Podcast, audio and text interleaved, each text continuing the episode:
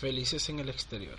Eran las doce del día en la ciudad capitalina Caracas, donde se encontraban Lucas y Damian.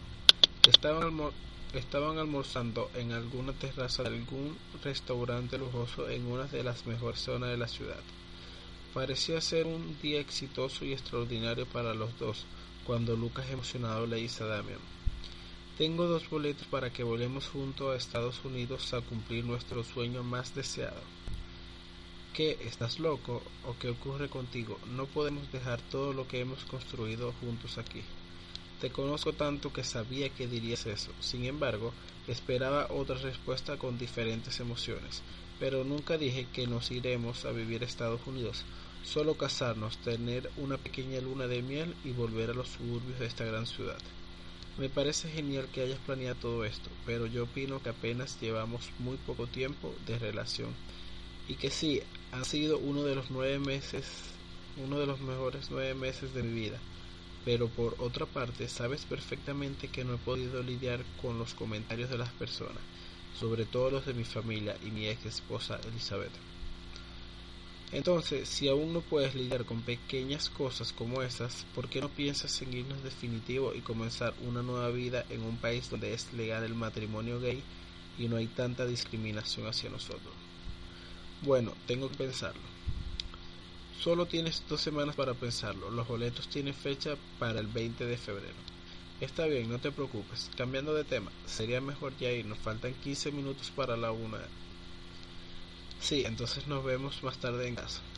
Luego del almuerzo, cada uno toma un camino diferente a sus lugares de trabajo. No convencido, Luca, con la respuesta de Damian, Comienza a analizar la situación y a buscar la manera de convencerlo. Tenía que haber una manera y no se iba a quedar tranquilo hasta lograrlo. Al finalizar la hora laboral, Damian decide quedarse a cubrir horas extras con una pequeña compañía de trabajo. Mientras laboraba, Damian comienza a hablar con ella y a comentarle su situación, teniendo en cuenta que es una vieja amiga.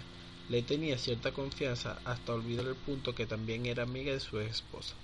Siendo ya las 9 pm, Damian va de regreso a su casa y en el camino, pensando muy bien las cosas, llegando a la conclusión de viajar y casarse con Lucas, pero aún así no está preparado para dejar Caracas, y a pesar de todas las cosas y sobre todo los malos comentarios de las personas a su alrededor. Llega a casa y lo primero que hace Damian es buscar a Lucas, pero estaba dormido, así que decide cenar algo rápido e irse a la cama. Al amanecer se despiertan, Lucas prepara algo de café mientras Damian se ducha y se arregla para ir a desayunar donde, donde acostumbran. Mientras llegan al lugar del destino, ya Damian comienza a hablar de las buenas noticias a Lucas. Alrededor de las nueve y media entran al local y comienzan a hablar. Yo lo pensé bien y sí, Sí nos vamos a Estados Unidos, pero todavía no quiero dejar esta ciudad. ¿En serio? Aún no puedo creerlo, admitió. Admito que estaba buscando las maneras para convencerte. Bien, ahora terminemos el desayuno que se nos hará tarde. Por lo menos ya tengo un bonus por haberme quedado dormido anoche. Sí, y ni siquiera pensaste en salir de la cama. Lo siento, no volverá a pasar. Tenía y tengo cosas en mente. Al terminar el desayuno, cada uno se dirige a su destino y cumplen sus horas laborales. Lucas se va directamente a la casa, pero Damian quería pasar por el supermercado y a una tienda a comprar cosas que podían necesitar para el viaje. Cuando son ya las 8 pm, Damian, que Damian se iba caminando hacia su automóvil cuando ve a dos tipos sospechosos cerca, pero él no le da mucha importancia porque estaba enviando mensajes.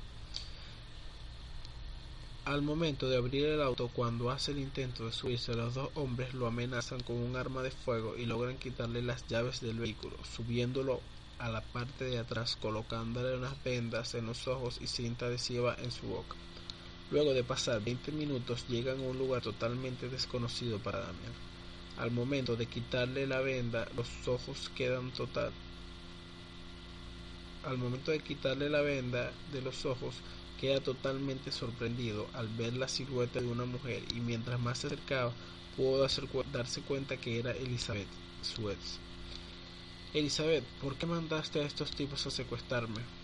porque ya me enteré de todo, estuve hablando con Sofía y me, y me contó todo hasta la idea absurda de casarte con alguien de tu mismo sexo.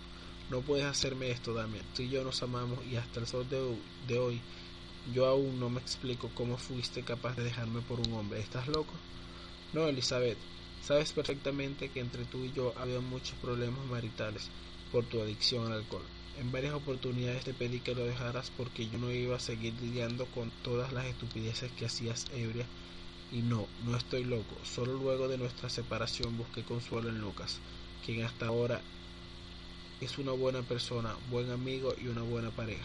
Y con el tiempo pasó lo que tenía que pasar. Loca estás tú.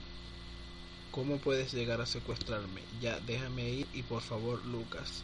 Y por favor, Lucas debe estar preocupado esperándome. Pues a mí no me importa nada, Dame. Si no eres feliz conmigo, no lo serás con nadie más. Y menos con un homosexual. Vas a estar aquí conmigo por el resto de tu vida. Un día lo dijimos en el altar, ¿recuerdas? Juntos por siempre. Pero qué cosas estás diciendo, ves, el alcohol te hace actuar muy mal, ni siquiera piensas las cosas que dices. No me importa nada, yo ya te dije, nos vemos mañana, que descanses. Al pasar las horas, Luca comienza a darse cuenta que Damien estaba demorándose mucho y decide llamarle pero en su intento nadie contesta. Preocupado, decidió esperar un par de horas más.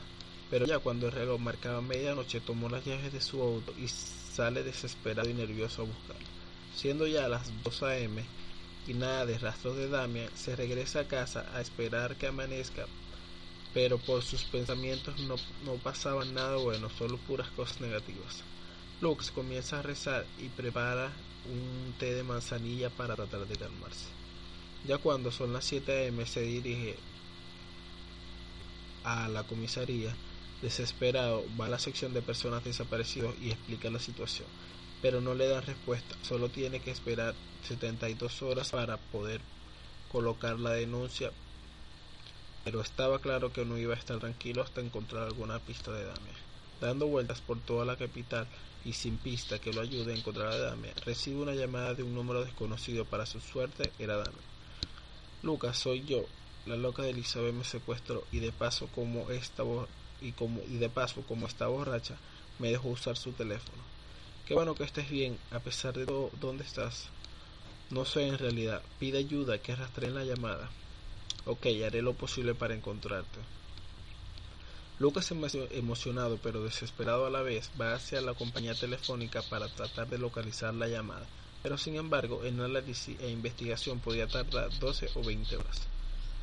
Ya estando un poco calmado por saber que Damian se encontraba bien, decide esperar y decide esperar.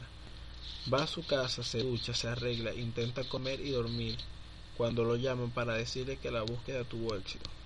De inmediato busca ayuda policial y llegan al sitio. Esposan a Elizabeth y la llevan a la comisaría a rendir declaración.